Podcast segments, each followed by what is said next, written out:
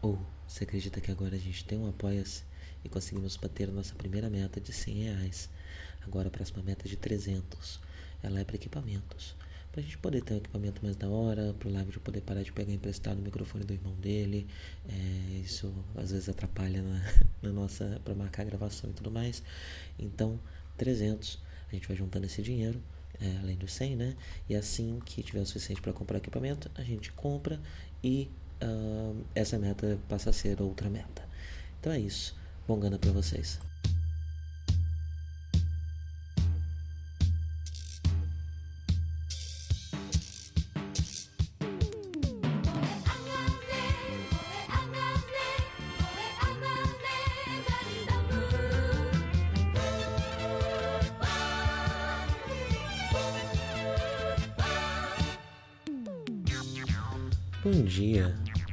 Bem-vindos a mais um Café com Ganda. Depois do episódio passado, de especial, né, de semana passada, uh, estamos novamente no Universal Century, episódio 22 no Mobile Suit Gundam original. Uh, e esse episódio, né, para quem uma pequena, pequena recapitulação, né, já que tivemos uma semana sem programa e uma semana com um programa especial, o último episódio antes desse, o episódio 21, uh, termina de forma bastante dramática, né, termina com a morte de, de Ryu, José uh, num ataque suicida feito por Ramon, que por sua vez estava vingando a morte de Rambaral nas mãos de Amuro. Uh, hoje eu estou aqui novamente com meu chazinho, chazinho de boldo e carqueja. Uh, e bem, esse episódio 22 ele já começa com a minha abertura favorita, né? Agora que a Muro tá de volta à tripulação e eles podem mostrar o Gatai, né? A, a transformação do Gundam um, durante o episódio, né, eles não precisam mais ficar mostrando exaustivamente o treinamento, né, na, na, na abertura. E, inclusive, isso é até interessante porque o treinamento ele tem preeminentemente lá o Ryu, é, ia ser bastante triste, né, é, já abri o episódio com isso. mas o episódio não começa, né, ele não, ele não continua desse momento dramático como se esperaria, né? É, ele, ele começa com uma cena de combate com Amuro no Ganda uh, enfrentando Goofs. Agora os Goofs, né? Nesse episódio já estabelece eles como uh, tropas comuns de GZ1, como se fossem uh, Zakos é, e não mais algo especial como era na mão do Rambaral. Uh, e o Amuro tá ali uh, em, em, em, combate né, com esse grupo uh, de, de goofs. Né? Uh, e o episódio começa nessa cena de combate, sem, sem tratar do que ficou em aberto, sem lidar com isso. É, temos uma luta, temos o, o Amuro tendo que, que, que conseguir achar uma brecha para é, enfrentar esses goofs né, e derrotá-los, já que são. Para que eles sejam switches mais hábeis do que uh, mais, mais capazes do que o Zaku, né? Uh, mas também vemos ao longo desse episódio que muito do especial que o Golf tinha era por conta da pilotagem do Orambaral, né?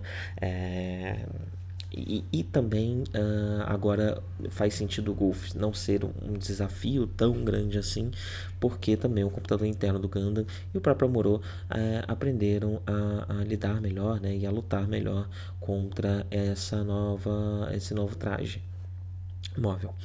Uh, eu, não, eu não lembro se o Golf do, do Duramba já usava esse machado, mas eu acho esse machado do Goofy muito legal, muito bonito.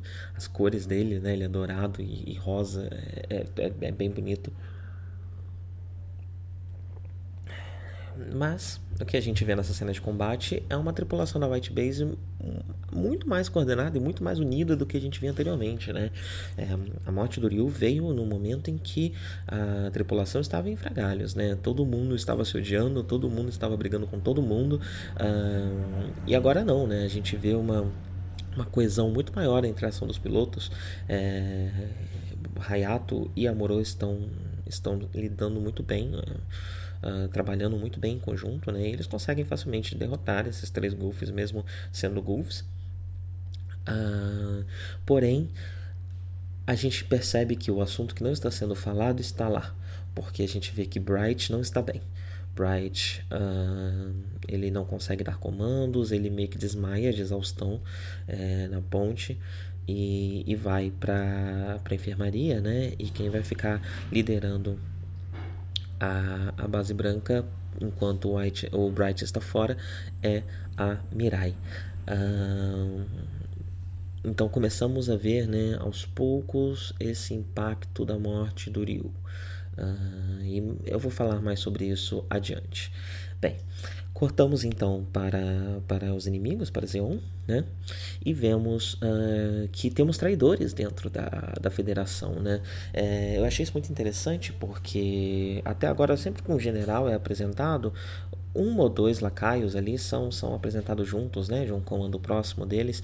É, e só que até agora nós vimos tropas de Zeon muito honradas, né? A gente viu as tropas do Char, a gente que mesmo que tenha internamente traído é, Garma e, e feito tudo o que fez, uh, tudo isso é justificável dentro do, do da, da, da, trama interna, né? E, e, é um personagem que lida muito bem com seus soldados de uma forma muito respeitosa é, e também com a batalha, né? E com o inimigo. É, depois tivemos Arambaral, né, que, que é ainda mais uh, próximo desses soldados e ainda é, mais próximo da, da, de uma ética de campo de batalha uh, do que o Char. Uh, mas agora nós temos Makuv. E Makuv nós sabemos que ele está servindo Cacilha e Cacilha tem planos internos, mas esses planos internos são planos que visam poder e não uma vingança ou uma, uma reparação de danos por uma injustiça causada, como no caso do Chá. É então ele é, o próprio design dele, né? Ele tem aquele, é, aquele design de fuinha, né? Aquele design do, do, do enganador é, dos animes dessa época. É, que, curiosamente, o, Kai também tem no, no, lado da base branca, mas o Kai é um personagem que a gente já viu se desenvolver para outro lado. Uh, e nada mais justo que um personagem como esse, como o Makuv, uh, tenha ao seu lado é, capangas é, que, que que, que, que são também traidores, né? que também têm uma moral dúbia. Então a gente descobre que um, um dos, dos, dos, subordinados diretos de Makuv é, na verdade, um traidor da federação. É, ele e que além dele temos também um general dentro da federação que está aliado com Makuv. Né? E esse soldado, esse subordinado de Makuv que, que, que faz o, o leve trás dessa comunicação, né? é, é com ele que, que é revelada essa traição. Uh, e Makuv pede para que ele, já que eles não conseguiram deter a base branca no começo do episódio, ele pede para que esse general general é, segure um pouco as tropas em Odessa, para que é, atrasem um pouco ali a, a, a, a coisa toda, né? a batalha que está por se formar. E outra coisa interessante né, desses, desses traidores do lado da federação também é, é algo que soma, né, começa a somar a essa, essa leitura uh, de, de, dos podres da federação, né, do que há de ruim na federação, é, já que, como comentei anteriormente, a gente vê muito pouco da federação. A gente vê a base branca, que é uma tripulação formada por cadetes e por civis, é, e a gente tem essas eventuais visitas da Matilda. É, e nada, né? Então parece haver, né, muita coisa ruim passando pela federação. Já tivemos algumas pequenas dicas de tortura, de, de, de práticas de guerra uh, questionáveis por parte da federação. Uh, sempre de forma muito, muito, muito é, muito leve, né? Muito são dicas muito pontuais e muito escondidas, né? Porque, enfim, né? É preciso ainda aqui manter o maniqueísmo do, do, do gênero é, de robô gigante da época, né? Bem, em seguida nós temos a segunda cena de banho de Ganda. É, dessa vez ainda menos é, contextualizada, né? A gente só corta para essa situação em que Frau Ball uh, está é, dando banho nas crianças e, e aí tem toda uma coisa das crianças ficarem perturbando, dos meninos ficarem perturbando a, a menina, porque, ah, se vocês são duas garotas, por que, que a Frau tem peitos e você não tem? É, para trazer toda a, a, a, o foco da, da, cena que já não estava muito claro, é, como se já não estivesse claro o suficiente, né? Leva o foco todo da cena para os peitos da Frau. É, peitos que nessa época ainda tinham mamilos, né? É, e a cena também, enquanto fanservice, ela é interessante porque ela é uma cena muito casual. É, a Frau, ela tá agachada dando banho nas crianças, né? Ela não tá sensualizando no banho nem nada, né? Ela só... É uma cena muito natural que calha dela estar nua. É, e a, e, a, e a, a, a, minha teoria de por que, que isso é dessa forma é que a gente está vendo aqui um momento de transição da da nudez enquanto enquanto prank, né? Enquanto brincadeira de criança, essa coisa é, que você tinha muito nesses mangás shonen dos anos 60 uh, ah, e que, enfim, nos 70 também, né? É, das crianças travessas que é, levantam a saia da professora. Uh, que, obviamente, tem sim o seu, o seu, o seu quê ali sexual, né? Para que as crianças, muitas crianças vão ver aquilo dali como uma espécie de pornografia, muitas crianças pré-adolescentes, é, mas ainda tem toda essa carga muito travessa, né? essa carga é, pouco. meio pueril né? da, da, da, da, da, nudez. E aí, eu, nesse momento aqui nos anos 70, a gente começa a ver a formação do conceito de moe, a gente começa a ver a formação da cultura otaku, né? uma consolidação da cultura otaku, e, e eu acho que essa cena de banho ela marca muito bem essa transição da, da, da, da, nudez enquanto algo que se vê em cenas de travessuras infantis para algo é, diferente, né? para algo que vai ser usado como, como fanservice, como pornografia para os meninos é, que acompanham, para os adolescentes, enfim, pré-adolescentes e adolescentes é, que, que, que, que, acompanham e que vai, e vai dar para essas cenas uma carga muito maior de, de de de erotismo, né? Então vai ser algo menos casual, vai ser algo mais sensual. É, que a gente pode também pegar a cena anterior, né, como a cena da Mirai, é, que também simboliza muito isso, porque aí nós temos uma cena engraçadinha, tipo a Mirai está tomando banho e o Amorô precisa consertar ali um vazamento, é, mas a gente já insere não mais uma criança, como aqui a gente vê as crianças, né, mas já um adolescente que já mostrou que é, se interessa por, por, por por corpos femininos e tudo mais, né? Com, com, a paixão dele pela Matilda e por basicamente qualquer mulher bonita que aparece, é, e mais velha, sempre. Uh, então acho que tudo isso marca esse momento, essa transição. E aí em seguida nós temos outra cena interessante, né, em que as crianças e a Frau encontram Hayato e Amuro, que estão exaustivamente trabalhando, né, lutando, pilotando, quando não estão pilotando estão consertando é, os robôs, as naves, e, e a Frau fala, nossa, vocês estão fedendo, vão tomar um banho, e eles falam, ah, a gente não tem tempo para isso. É, essa cena ela acaba funcionando é, como uma conexão nessa cena de banho do meio do nada, né, para conectar isso a alguma trama que seja. É...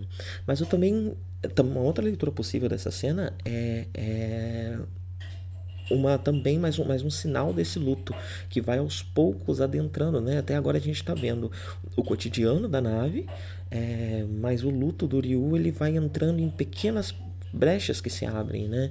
É, então, da mesma forma que o Bright desmaiou de exaustão, agora a gente tem os dois meninos aqui que não estão tomando banho porque eles não conseguem pensar em outra coisa que não seja a batalha, a luta, a sobrevivência. É, então acho que isso também é uma outra leitura e uma outra forma de colocar esse sinal. E também um sinal de tristeza, né? de, de depressão é, depois do que aconteceu. Né? É, então mais uma pequena, uma pequena gotinha desse luto vai aos poucos pingando ao longo do episódio. Ah, bem, os objetivos de Makuvi são claros, eles não querem deixar a base branca chegar em Odessa, eles querem diminuir a força do que chega em Odessa, né? E a base branca também tem mais informações sobre as minas de Makuvi do que é, o resto da federação. Então, também para evitar que, que, que essa, é, essas informações se proliferem, é, esse é o principal objetivo aqui. Então, eles mandam, mandam esses soldados para sabotarem a base branca. E eu acho interessante isso estar tá sendo usado porque é, a as táticas de guerrilha do Amaral já mostraram que é, sabotar a base branca, invadir a base branca, é a melhor estratégia possível para enfrentá-la, porque você consegue já diminuir as forças deles, é, dessa tripulação, sem precisar já estar enfrentando as suítes, que são a principal força da base branca. A base branca é uma nave especial, é uma nave que consegue usar partículas minovas, que é uma, enfim, é, mas as suítes ainda são a sua principal arma, né? Então, se você pega eles de surpresa e faz uma sabotagem, uma infiltração, é, isso é com certeza a melhor estratégia. Então, é, eu, eu, espero que isso seja usado mais vezes, né? Porque dá uma variedade para esses combates, né? E ao mesmo tempo é algo que os inimigos fazem todo sentido que eles estejam usando, né? Já foi provado que é muito eficaz. É... E aí a Mirai no comando começa a comandar os pilotos e dá uma ordem para Amuro, dá uma ordem para o Hayato e fala: se prepara para dar uma ordem para o Ryu. Quando ela percebe que bem, não há mais Ryu, né? É, e a primeira vez que o nome do Rio é dito no episódio. E por mais que seja uma cena muito curta e sem nenhuma carga dramática muito grande, inclusive o episódio ele é muito ausente de, de, de trilhas sonoras, de qualquer coisa que guia a sua emoção. É, esse, esse ato falho da, da, da, Mirai é um golpe seco, né, muito forte em quem está assistindo. Uh, e é aí que começa, né, que começa a, ficar, a se consolidar o que eu acho que é o grande tema desse episódio, né, que é esse esforço coletivo de todos para se manterem unidos. É, já que o Ryu ele era uma espécie de cola na tripulação e ele era é, a, última coisa que estava grudando essas pessoas que estavam brigando o tempo todo, né? E agora que o Ryu se perdeu, todo mundo está se esforçando para que para que a nave funcione, né? Para que eles continuem unidos e para que mais ninguém caia por conta é, dessas intrigas internas. Uh, só que todo mundo está fazendo isso ignorando o assunto, né? O grande elefante na sala, que é o Rio morreu. É, então todo mundo está absurdamente desestabilizado emocionalmente, mas está todo mundo tentando engolir isso para manter a, a, nave funcionando, especialmente porque eles estão sendo atacados duas vezes no mesmo dia. É, então é preciso manter a nave funcionando, né? É, então esse esforço é, é muito pesado, né? E o episódio faz com que a gente vá sentindo isso em, em pequenos, em, pequenas janelas que vão ficando cada vez mais fortes de que Orion não está mais aqui. Uh também vemos em seguida né, o Bright na, na, na, na enfermaria falando com. É, eu esqueci o nome do mocinho lá, é, mas ele começa a delirar né, e também começa a pedir a ajuda do Ryu. É, todo mundo está vendo o Ryu como uma grande salvação, porque ele foi é, é, esse elemento que manteve é, a, a, nave unida né, nos últimos tempos. E, e ele acaba virando essa espécie de, de única salvação, né? essa coisa, essa grande peça que perdemos e que precisa ser substituída por algo e todo mundo está tentando ser esse algo. É... Bem, Mirai no comando a gente tem uma ousadia muito grande, né? Ela ousa bem mais, ela está muito mais alinhada do, do, que o Bright com a, a, forma como os pilotos agem. O Bright tem essa, essa necessidade de, de, de, de frear uh, o, o, ímpeto é, de, de de aventura né, e de ousadia do, do, dos, que todos os pilotos da, da base branca têm. É, a Mirai não, a Mirai tá lá com eles, inclusive dá uma ideia é, que é fazer o Gatai lá, fazer a, a transformação do Ganda em uma situação é, muito difícil. Uh, e é, é, o comando é tão ousado que até os pilotos ficam meio, caramba, vai dar ruim. É, obviamente não dá, né? E, e, e a gente tem uma, uma mais uma cena é, de Gatai aqui, né? É, que eu não sei se eu já falei sobre isso nos episódios anteriores, mas é interessante que, que essa transformação do Gundam, ela ela é, é, é, um clássico do gênero, né?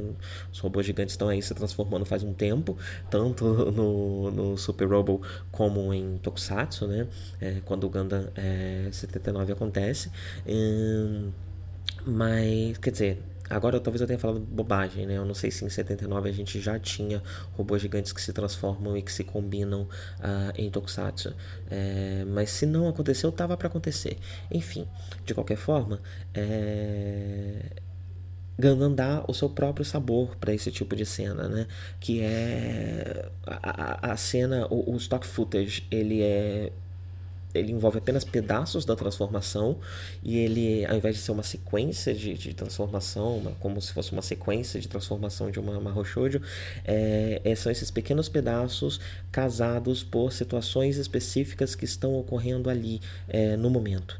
Então, é, existem pequenas dificuldades que são colocadas no meio do stock footage para dar, é, para fazer com que a cena de transformação não seja só esse momento de êxtase, né, esse clímax do episódio, mas ele também é, é, é, é, um, é um momento de tensão, é um momento de que aquilo pode dar errado, nunca dá, mas dá a impressão de que pode dar errado, a qualquer momento eles podem encaixar errado ou fazer alguma coisa errada ali que vai impossibilitar é, o, o Gatai, né, e pelo menos por enquanto, nessas primeiras vezes que, que, que, que a cena está sendo usada, está funcionando muito bem. É, suspeito que quando isso parar de funcionar, isso vai parar de existir também. E a gente vai parar a ter muito mais uma cena de transformação é, é, clássica, né? É, direta. Ah, eu gosto muito do design da, da, da nave do, que o Makuvi está comandando. Né? Ela é uma nave terrestre, na verdade. Uh, ela se chama. Cadê o nome dela? Esqueci o nome dela. É... Peraí, perdi o nome, tá aqui nas minhas anotações. Espera só um minutinho, gente. Da Buder. Ela é da classe da Buder, né? Da Bud, enfim. Uh, eu gosto muito do design dela, né? Ela tem esse pescoço que parece um pouco um cavalo, é, parecido nesse sentido com, com a com a base branca, né? Mas só nisso que elas são comuns, porque a base branca é uma nave feita para cruzar o espaço, não é uma nave terrestre. É, enquanto aqui a gente tem uma nave terrestre que de tão terrestre ela tem é, pés que são fincados no chão quando os canhões vão ser atirados, por ela ter canhões muito potentes, né? E ela não consegue usar a partícula Minovsky, então são realmente canhões com bolas de canhões, né? canhões a pólvora é, e metralhadoras também. As armas delas são, são bem rústicas nesse sentido. É... E também não há espaço para para ela não foi projetada para mobile suites então quando a gente vê ela carregando mobile suites é daquele jeito legal também que são as suítes amarradas do lado de fora é, numa gambiarra que, que, que eles fazem para adaptar essas naves mais antigas é, para nova tecnologia né? E eu gosto muito do interior dela também ela tem, um, ela, ela, ela, tem uma cor ela, uma cor roxa escura que é muito vilanesca né? Muito Darth Vader e o interior dela também parece é, o, o, o o QG de um grande vilão, né? É, e eu acho isso interessante, porque agora a gente está vendo do lado de Zeon alguém realmente vilanesco, né? Que é uma Cuve, alguém realmente de moral questionável. É, então acho interessante ela também representar esse mal, né? Esse, esse agora o mal é de verdade. Essa daqui não é uma nave como as outras, ela é uma nave de uma figura maligna. Um, também tem atenção para uma cena. É, sempre comento aqui sobre como o diálogo entre pilotos é muito criativo, tendo as, as, as soluções é, que Ganda encontra para fazer eles dialogarem. Né? E aqui a gente teve um novo recurso que eu acho que não tinha sido usado ainda, que é colocar pequenos quadros com a cara do piloto em cima do robô. É, como se fosse um mangá, né? ou como se fosse um jogo da, da, da, da os, os é, Super Robot Tyson usa bastante né, esse, esse recurso. Então aqui a gente vê ele sendo usado no Gundam, não sei se ele já era usado no gênero Super Robot, é, mas dá um, um, um, ar muito, muito interessante, né? Porque, é um recurso de um, de um outro meio sendo usado aqui, né? É, acaba sendo uma coisa meio meta, né? dá, uma, dá uma coisa, um, um visual interessante para a cena. Ah,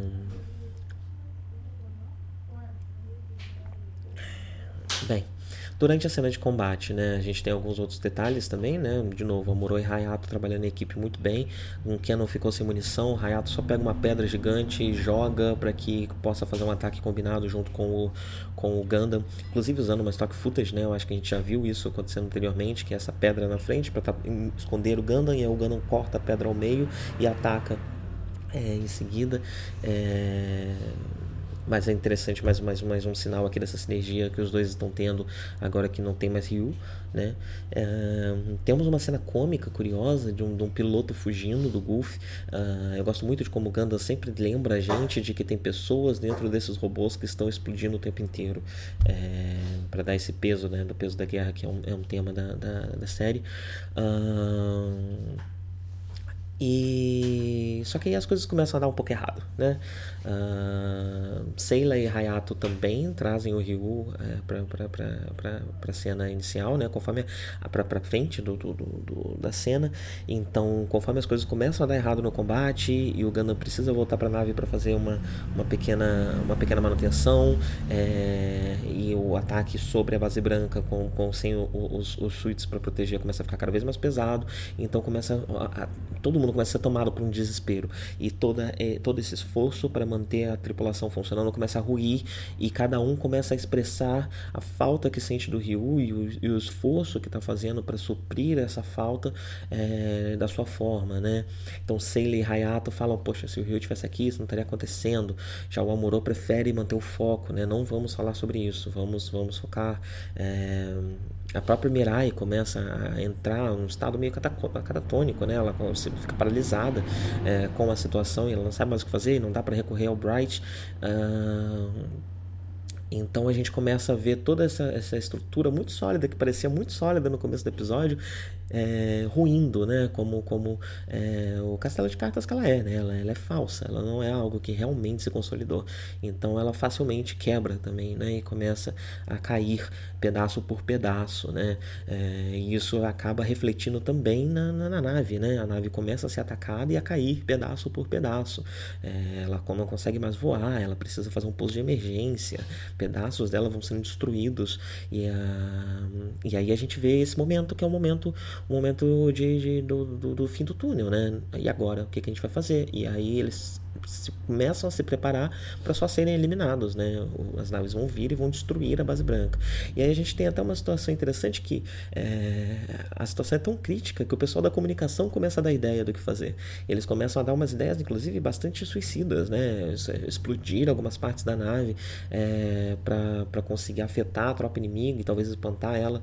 Ah, enquanto a Mirai não consegue, não consegue, ela, ela simplesmente entra em pânico e não sabe mais o que fazer. É, e, mas enfim, acaba que as tropas de Makov não finalizam a base branca. É, e o motivo pelo qual isso acontece não fica claro aqui. Meu principal palpite é que eles querem, não querem destruir essa tecnologia, inclusive o Gundam que está lá dentro, eles querem roubar essa tecnologia para usar em Xeon, né? É, que acaba sendo uma, uma forma de também de, de, de, é, de subestimar né, a base branca. Uh, apesar de tudo que eles fizeram até agora, Makuvi ainda subestima a base branca. Né? Uh, e não, eles não destroem a nave. E o que a única opção que sobra é pedir ajuda para Matilda, é, para o General Review, uh, para ver se eles conseguem levar a base branca até Odessa. Odessa, inclusive, que eu acho que já era para eles terem chegado, né? A, lembrança que eu tenho é que eles tinham quatro dias para chegar lá. De lá para cá, Moro já desertou, já voltou, eles já mataram Rambarral, morreu Ryu, explodiu um monte de coisa, aconteceu um montão de coisa. Eles não chegaram até agora em Odessa. É, então, minha lembrança pode ser errada, uns quatro dias, talvez fossem quatro semanas, é, mas talvez já fosse para eles terem chegado já nesse, nesse, nesse lugar aí, nessa batalha. Uh, mas enfim, vão pedir ajuda para Matilda para ver se conseguem sair dessa situação, situação desesperadora. E eu achei interessante que esse episódio ele não conclui o luto do Rio. O luto do Rio ainda vai se estender por mais alguns episódios e talvez até pelo resto da série, né? É, e eu acho uma forma muito mais respeitosa de lidar com isso. Uh, do que séries mais recentes do tipo fazem, né? Parece que quando uma coisa acontece, essa coisa precisa se resolver logo. Nos próximos dois ou três episódios no máximo, esse assunto precisa estar resolvido, né? É, isso se parece muito pouco, né? Especialmente no caso da morte de alguém, isso parece muito pouco com, com a forma como o luto se manifesta na vida das pessoas, né? É... É, é, é, um processo que muitas vezes é mais lento, que muitas vezes é parado, é internalizado. Uh, então é interessante como é, está tratando é, esse assunto. É isso. Por hoje é só. Deixa eu terminar meu chazinho.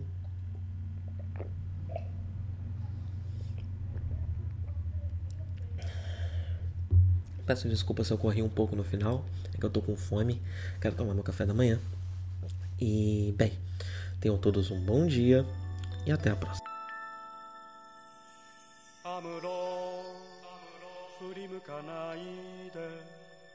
宇宙の彼方に輝く星はアムロお前の生まれたふるさとだ。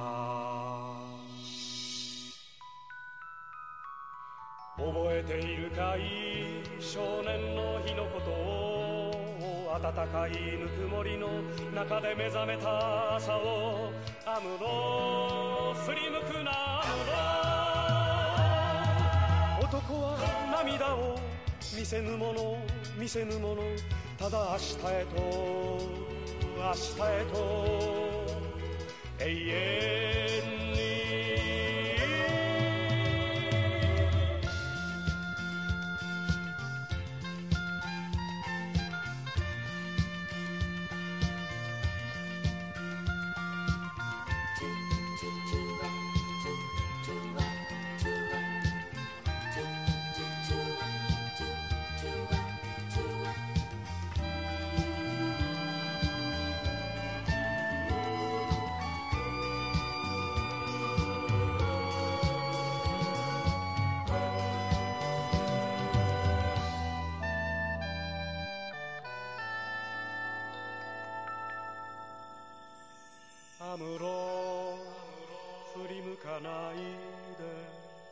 宇宙の果てにきらめく星はアムロお前が捨てたふるさとだ。忘れはしない少年の日の誓いを青春をかけ守り抜けこの幸せを。アムロ振り向くなアムロ。男は寂しさ隠すもの隠すものただ明日へと明日へと永遠に。覚えているかい？少年の日のことを暖かいぬくもりの中で目覚めた朝をアムロ振り向くなアムロ。男は涙を見せぬもの見せぬものただ明日へと明日へと永遠に。